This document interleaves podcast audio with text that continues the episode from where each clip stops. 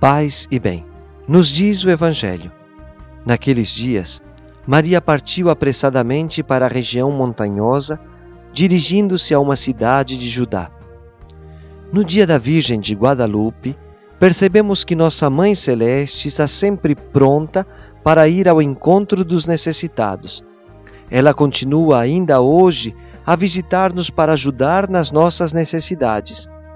Desde que Jesus, ao pé da cruz, pediu a ela para cuidar do discípulo amado, ela nunca nos deixa abandonados.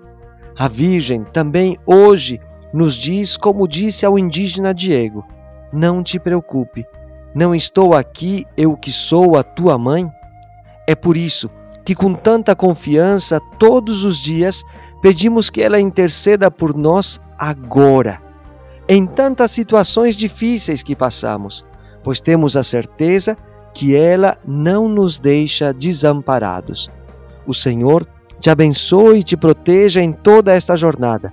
Gotas de Paz é evangelização católica dos freis capuchinhos do Paraguai.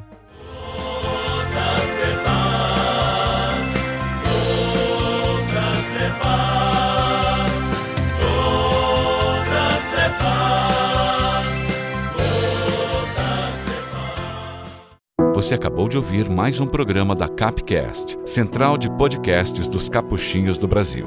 Paz e bem.